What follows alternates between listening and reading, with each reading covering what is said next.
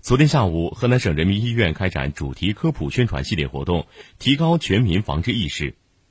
脑卒中是一种急性脑血管疾病，包括脑出血和脑梗死，具有高发病率、高致残率、高死亡率、高复发率和高经济负担的五高特点。